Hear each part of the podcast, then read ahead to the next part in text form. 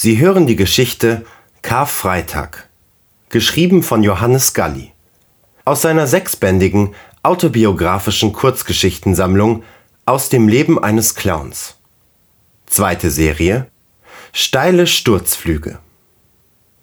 Jede Religion trägt als Kern das Mühen des Menschen, sich als ein geistiges Wesen zu verwirklichen, in sich. Dass sich dies heiligmäßige Unternehmen dann im Laufe der Geschichte elend weit vom Kern entfernt hat, ist menschlich durchaus nachvollziehbar, auch wenn es sich die gottmenschlichen Religionsgründer zur Zeit ihres Wirkens auf Erden sicherlich weitaus anders vorgestellt hatten. Religion ist nun mal Grundlage jeder Kultur, und ihr Zerfall zieht auch den kulturellen Niedergang mit sich. Ein kleines Gedankenspiel mag hier für die skeptischen Leserinnen und Leser überraschende Klarheit schaffen.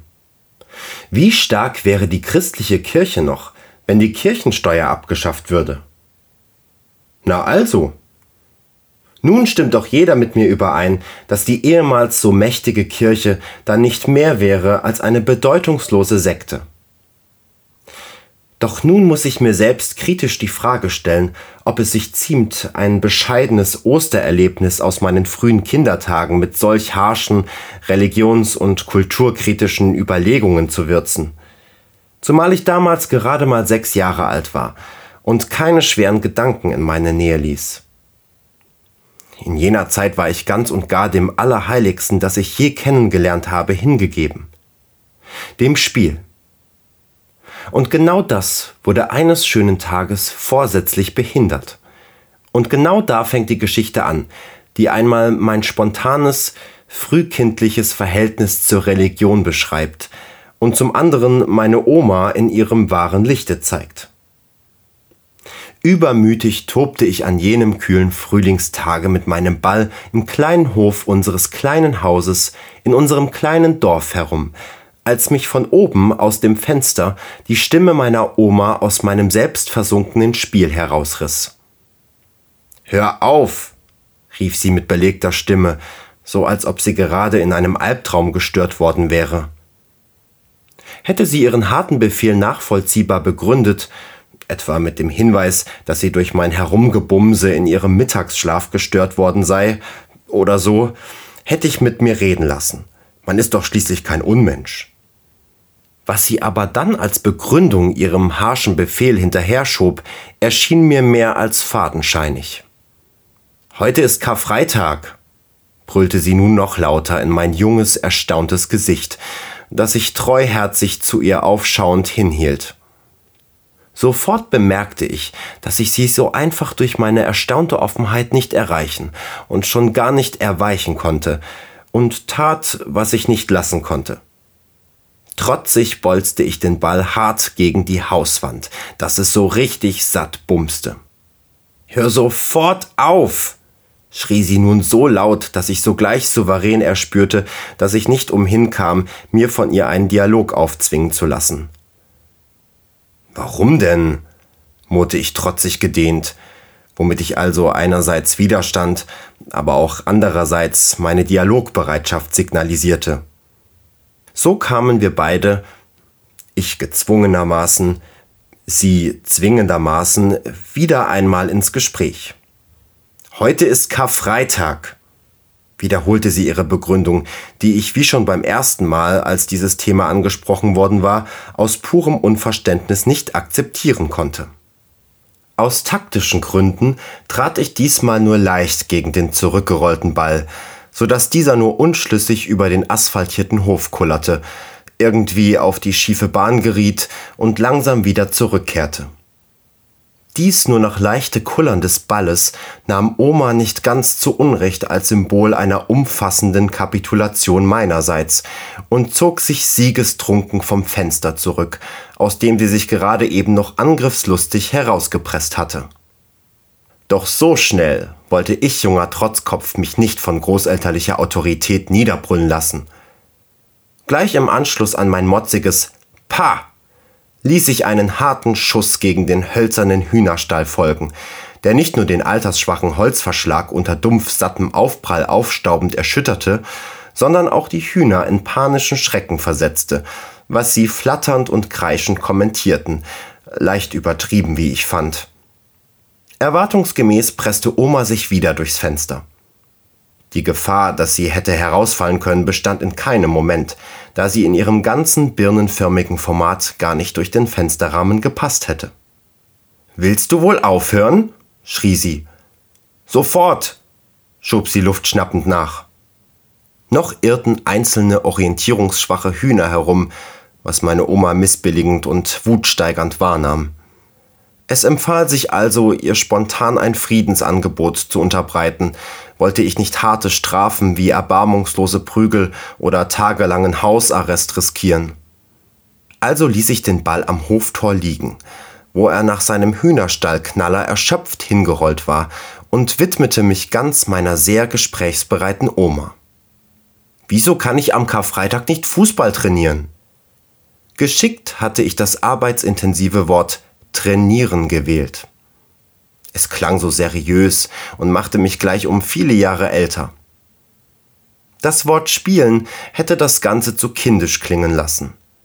So hob ich also unseren Disput auf eine intellektuell anspruchsvolle Ebene. Hatte ich es denn wirklich nötig, sie durch trotzige Hühnerstallknaller in die Knie zu zwingen? Nein.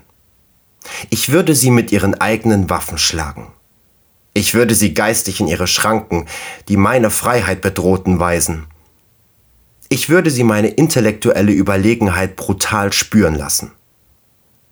Geschlagen müsste sie dann abziehen, sich innerlich vor meiner gymnasialen Laufbahn, die ich anstrebte, im Voraus verneigen und mich mein Training unbehelligt durchziehen lassen. Was ist eigentlich Karfreitag? fragte ich hinterlistig. Zum einen wusste ich es wirklich nicht, zum anderen wusste ich um ihre fundamentale Schwäche, sich in sprachlich einwandfreien Formulierungen frei und locker zu bewegen. Karfreitag ist. Sie stutzte, weil sie merkte, dass ich sie auf ein Feld führen wollte, auf dem sie großflächige Lücken aufzuweisen hatte, aber alle Achtung. Sie schaffte diese erste Hürde mit Bravour. Es kam nämlich doch überraschend klar aus ihr heraus. Da ist der Herr Jesus gestorben. Nun gehörte Blödstellen schon seit frühester Kindheit zu meinen bewährten Charaktereigenschaften, und also tat ich scheinheilig entsetzt. Was? Ist er heut gestorben? Da hatte sie es nun. Sie saß in der Falle, in die ich sie mit meiner durchtriebenen Hinterlist gestoßen hatte aber ich sollte mich täuschen. Sie gab sich so einfach nicht geschlagen. Überraschend selbstsicher wand sie sich da wieder heraus. Der Herr Jesus ist vor vielen hundert Jahren am Kreuz gestorben. In ihren vordergründig belehrenden Ton hinein mischte sich mit einem Mal ungeheuchelte Trauer. Mir wurde langsam mulmig zumute. Was sollte denn dieser Karfreitag? Schon beim Mittagessen hat es nichts Würziges gegeben, sondern nur fades Gemüse mit ein paar schlappen Kartoffeln, und der Oberhammer war, die Nachspeise war sogar ganz und gar ausgefallen, mit dem penetrant vorgetragenen, aber unerläutert gebliebenen Hinweis, heute am Karfreitag wird gefastet. Kaum dass er erwähnt worden war, ging mir dieser Karfreitag schon auf die Nerven. Wer wagte es denn da in meinen täglichen Hochgenuss einzugreifen? Beim Mittagessen hatte ich diesen Karfreitag dann schließlich und endlich leise murrend weggeschluckt. Aber nun erschien er ja schon wieder und stieß mir mit unangenehmem Beigeschmack heftig auf. Möglichst lässig schlenderte ich zum Hoftor und murmelte Unverständliches in Richtung Oma. Diese wiederum nahm dieses mein Gemurmel als Zeichen meiner neuerlichen Niederlage. Diesmal ließ ich ihr allerdings keine Zeit, sich siegestrunken zurückzuziehen. Rums donnerte der Ball gegen das Hoftor, so dass das alte Blech nur so schepperte, und wieder kreischten die nervenschwachen Hühner auf und liefen flatternd amok.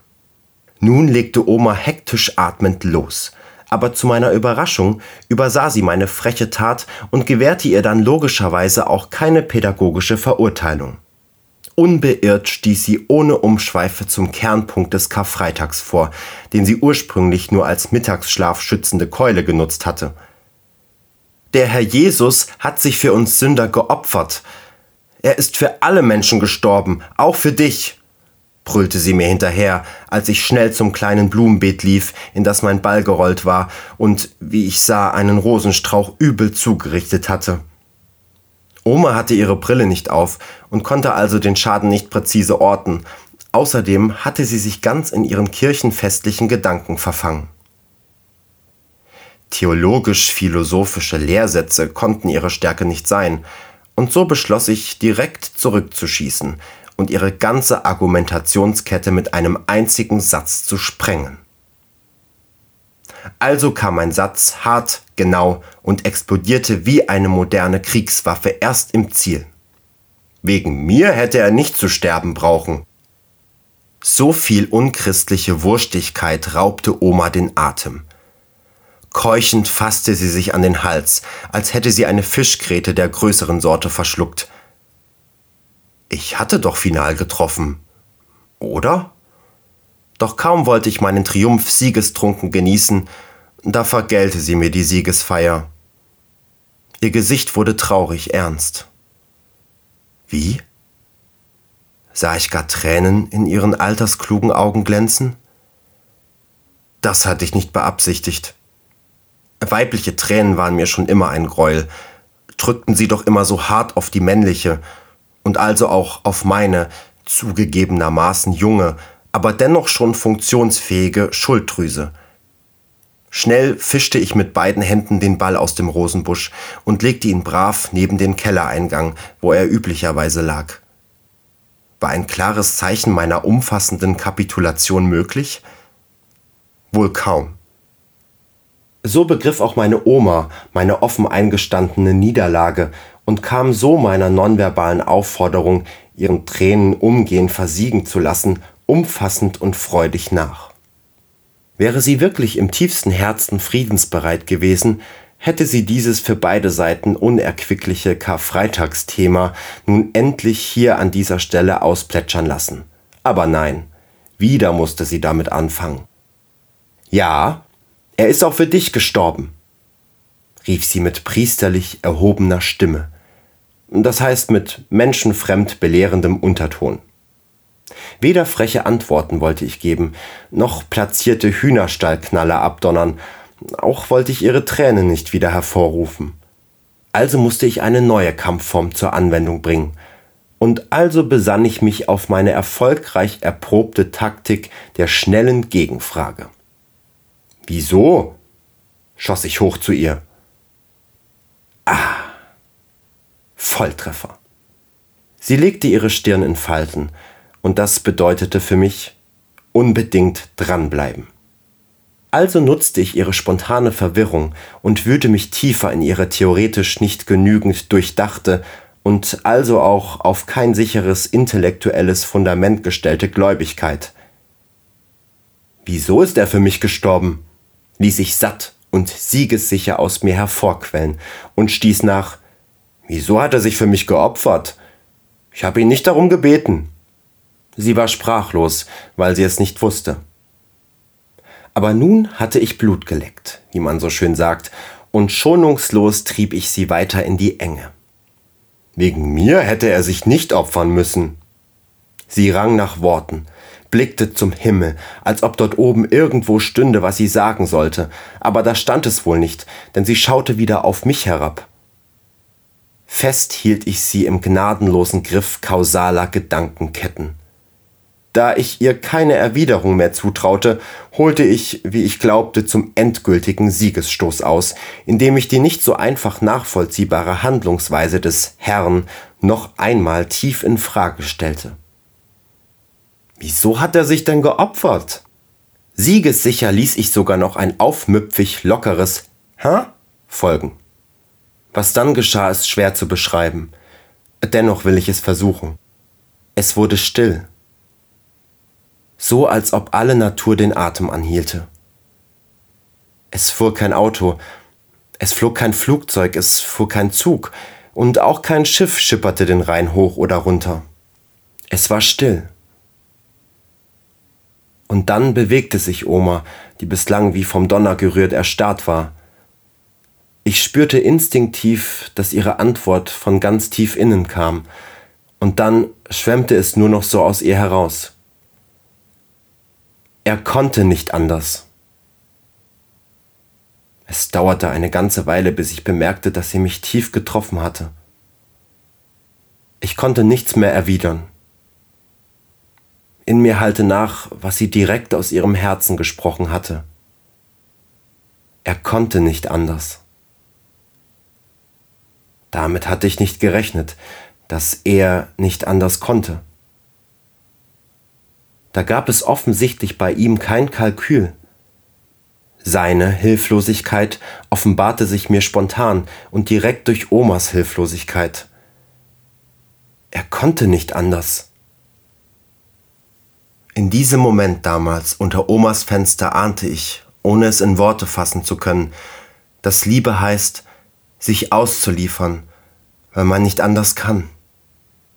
Wer liebte, würde also so schwach werden, dass er nicht anders konnte.